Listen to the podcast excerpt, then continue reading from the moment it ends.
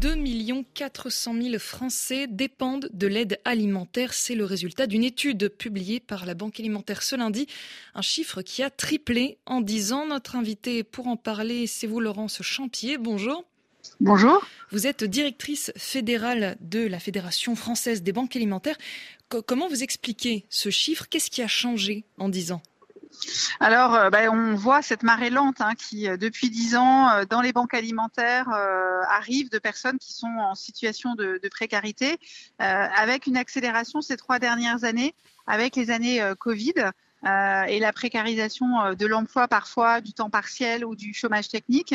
Et puis maintenant, en 2022 et, et début 2023, avec l'inflation et le prix de l'alimentation dans le budget des ménages. Est-ce que aussi le contexte euh, international, la guerre en Ukraine, la crise euh, du blé, des produits, des matières premières, ça a aussi donné un coup d'accélérateur?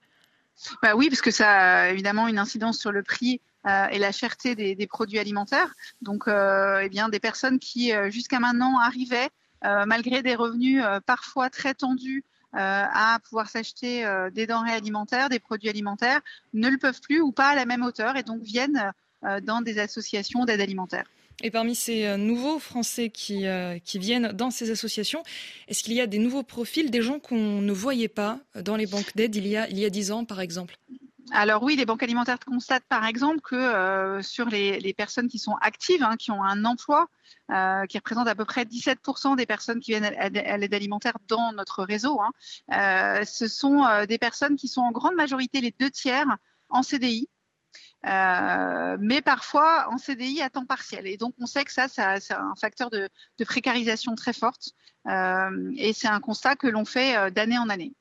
Et on a aussi parlé beaucoup alors des, étudiants. Ils étaient un peu au centre de la question pendant, pendant le Covid. Est-ce que vous en voyez aussi plus?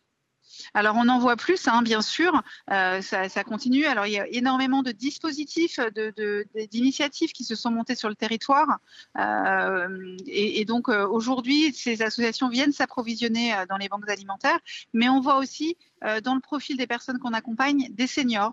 Ça représente 17% des personnes aujourd'hui qui sont accompagnées par des structures d'aide alimentaire, et donc voilà, on a le même pourcentage de personnes actives et de personnes à la retraite qui aujourd'hui ont besoin d'un soutien euh, d'aide alimentaire.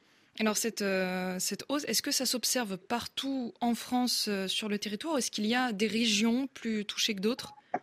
Alors non, on sait qu'il y a des, régions qui sont plus touchées d'autres, mais vraiment c'est un phénomène national. Donc nous, notre propos, c'était d'abord d'apporter un éclairage effectivement sur ces nouveaux profils en tout cas de travailleurs pauvres qui ont euh, euh, des difficultés à joindre les deux bouts. Et le deuxième enseignement, et qui est peut-être le plus important que la, géographie, c'est euh, effectivement le recours à l'aide alimentaire qui s'est accru ces derniers mois. Les personnes viennent plus souvent euh, une à deux fois par semaine, là où on était euh, à une fois tous les 15 jours euh, lors de notre enquête en, 2020. Et puis surtout, bah, la cherté de la vie et donc l'alimentation est devenue le deuxième poste de dépense des ménages. C'est ce que c'est ce qu'ils vous disent, ces, ces gens qui viennent, ces, ces nouveaux Français qui viennent dans les banques alimentaires. Qu'est-ce qu'ils vous disent quand ils arrivent? Eh ben, la première chose qu'ils nous disent, c'est on vient parce que, parce que les produits alimentaires sont chers dans le commerce, euh, et ça, c'est quelque chose qu'on entend. C'est à peu près euh, deux tiers aussi des personnes qui nous disent ça, 63% à peu près. C'est plus 9% par rapport à, la précédente euh, enquête que nous avions fait en 2020. et 67% considèrent surtout que l'aide alimentaire est jugée essentielle. Ils ne peuvent pas s'en passer pour pouvoir manger et faire des repas corrects. Est-ce que c'était le cas avant? Est-ce que c'était aussi considéré aussi essentiel euh, par, euh, par, euh, par ces Français avant Ou est-ce que eh ben, en 2020 alors en 2020, on était à 50% et on est aujourd'hui à 67 ou, 52-67. Donc vraiment une augmentation très significative de presque 15 points en deux ans. Et alors ce chiffre du coup marquant, je le rappelle, 2 400 000 Français qui reçoivent l'aide alimentaire. Est-ce que c'est un chiffre qui pourrait augmenter dans les prochains mois, les prochaines années? Est-ce que vous redoutez encore une, une hausse? Alors oui, d'autant plus que là, on parle des 2,4 millions de personnes qui sont accompagnées par le réseau des banques alimentaires et leurs partenaires. Mais il y a d'autres réseaux euh, d'aide alimentaire en France, les Restos du Cœur, la Croix-Rouge, le Soco Populaire, qui euh, eux aussi accompagnent des personnes. Et on évalue à peu près aujourd'hui à 5,5 millions de personnes qui sont accompagnées par les réseaux d'aide alimentaire avec eux aussi une augmentation du nombre de personnes euh, qui viennent chercher des produits cher dans le commerce, c'est-à-dire des protéines, des fruits et légumes, des produits laitiers, mais aussi, et c'est une tendance qui est en train de s'installer, des produits d'hygiène ou d'entretien. D'accord, et ça, ça pourrait être aussi... Euh, avec l'inflation, on parle beaucoup de, de l'inflation, c'est quelque chose qui pourrait s'aggraver? Bah oui, c'est quelque chose qui pourrait s'aggraver. On ne voit pas la tendance malheureusement s'inverser. Euh, donc on est très vigilant euh, effectivement pour voir territoire par territoire cette euh, augmentation euh, du nombre de bénéficiaires, d'avoir la capacité aussi de pouvoir continuer à leur servir des produits euh, de bonne qualité et en quantité.